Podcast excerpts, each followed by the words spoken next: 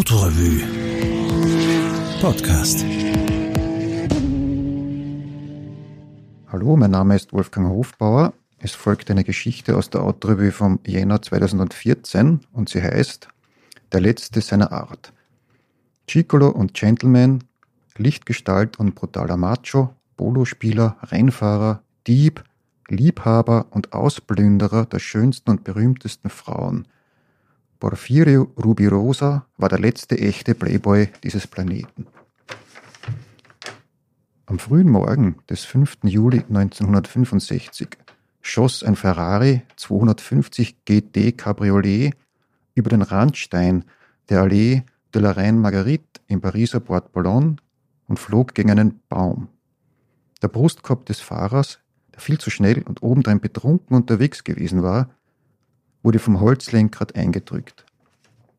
Ein Ingenieur, der vor Arbeitsbeginn auf einer Parkbank gesessen war, um Zeitung zu lesen, und ein Radfahrer wurden Zeugen des Unfalls und eilten zu dem Wrack, wagten es aber nicht, den Schwerverletzten aus dem Auto zu ziehen.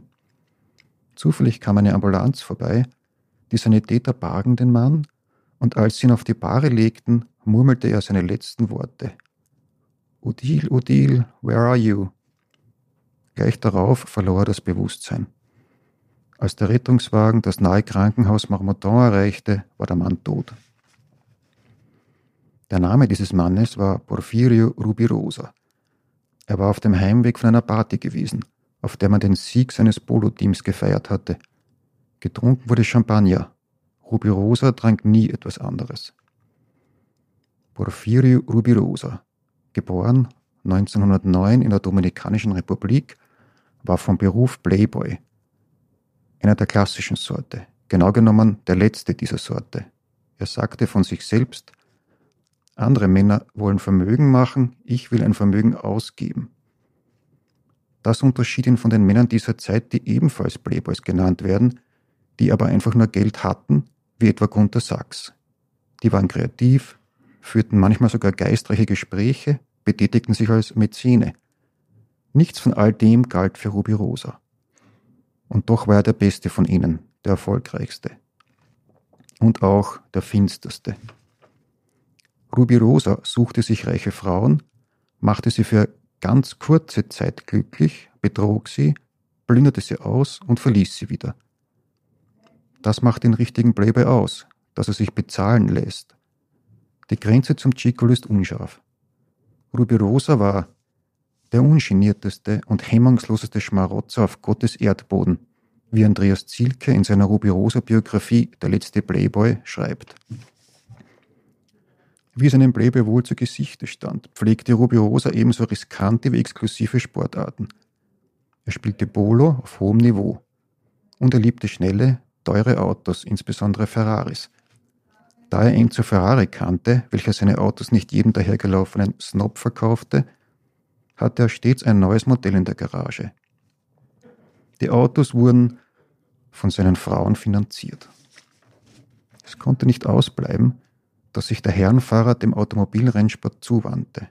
Es war die Zeit von Juan Manuel Fangio und Sterling Moss. Dieser sagte später, Rubirosa fuhr so einigermaßen. Aber er fuhr und gewiss nicht auf Dorfrennen.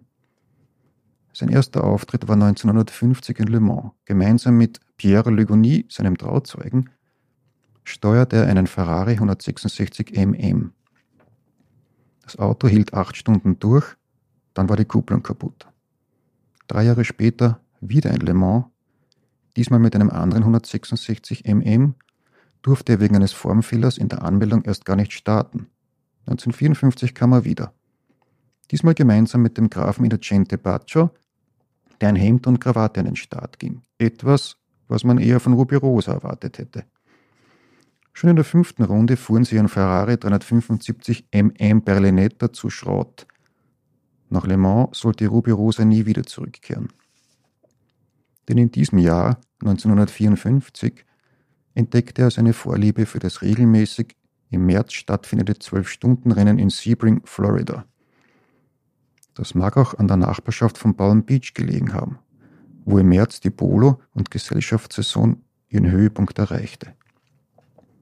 In Sebring schaffte Rubirosa gleich bei seiner ersten Teilnahme die beste Platzierung seines Lebens.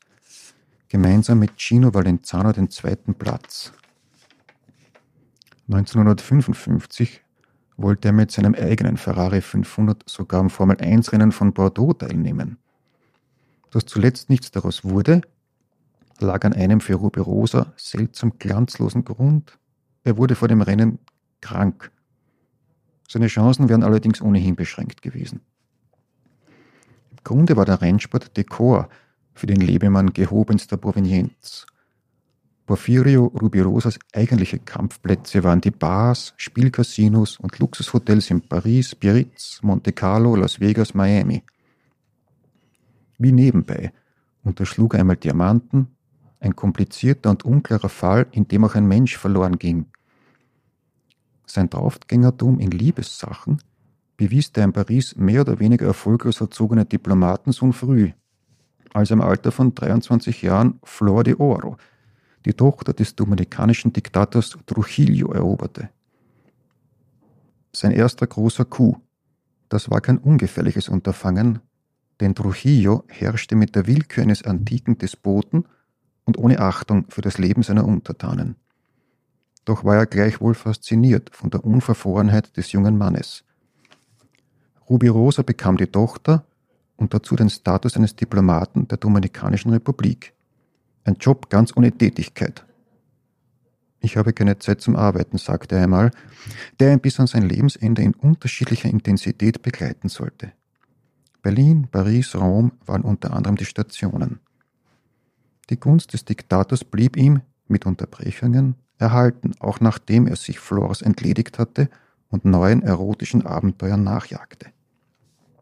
Unklar ist, ob diese Kunst im Zusammenhang mit Rubirosas angeblicher Beteiligung an der Ermordung zweier Regimegegner stand. Danach heiratete er 1942 die Schauspielerin Danielle Darieux. Die Ehe sollte fünf Jahre halten und es verging keine Woche, in der er sie nicht betrog. 1947 verließ er Daniel Darieux, denn sein nächstes Opfer erschien auf der Bildfläche.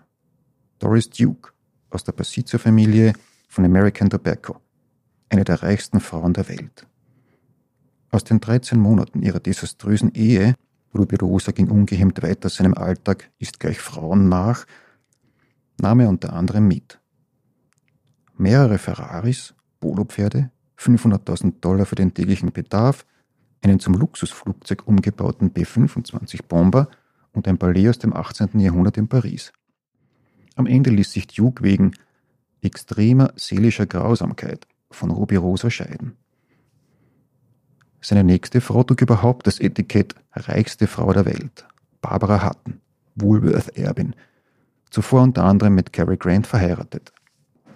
Aus dieser Ehe, die ganze 53 Tage dauerte, zog er eine Zitronenplantage, einen weiteren B-25-Bomber und dreieinhalb Millionen Dollar. Außerdem weitere Ferraris unbekannter Zahl. Hatten soll die Ehe mit Ruby Rosa nicht so gut überstehen wie Doris Duke. Sie glitt mehr und mehr in eine Welt voll Verzweiflung, Drogen und ungehemmten Geldausgebens hinein, und als sie 1979 starb, befanden sich auf ihrem Konto noch 3500 Dollar. Während seiner insgesamt fünf Ehen die letzte mit dem Fotomodell Odile Rodin, die bis zu seinem Tod hielt, war die einzige, in der er keinen finanziellen Profit machte, hatte Ruby Rosa Affären mit Frauen wie Shasha Gabor, Eva Gardner, Marilyn Monroe, John Crawford, Kim Novak, Judy Garland und Eva Perron. Die Welt fragte sich, wie er das machte, und eine der vielen Antworten gab Truman Capote in seinem Roman Unerhörte Gebete.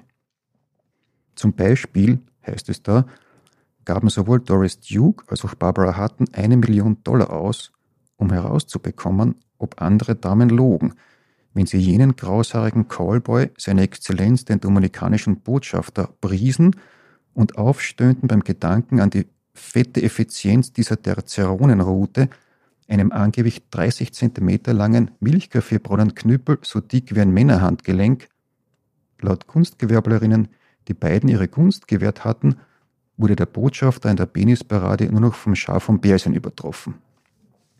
Soweit Truman Capote. Überliefert ist, dass die großen Pfeffermühlen in den Pariser Restaurants damals Ruby Rosa genannt wurden. Es war natürlich viel mehr dahinter. Ruby Rosa war exotisch, finster, verschlagen, charmant und gut aussehend. Vor allem aber verkörperte er die reine Begierde. Keine Liebe, keine Sicherheit. Er wollte eine Frau und er bekam sie eben, weil er sie wollte. Immer konnte es nicht so weitergehen, denn der natürliche Feind des Playboys ist das Alter. 1965 war Ruby Rosa 56. Sein Stern am Himmel des Jetset begann langsam zu sinken. In Magazinen erschienen Glossen, die sich höhnisch mit der Figur des alternden Chicolos beschäftigten. Obwohl er auch zunehmend an, gemessen an der Möglichkeit früherer Jahre, Geldknappheit litt, ließ er es trotzdem nicht langsamer angehen.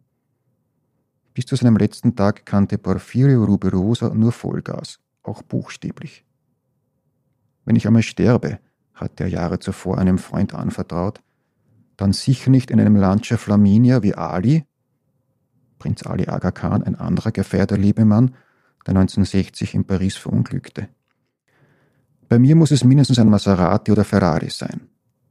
Sogar das ist ihm gelungen.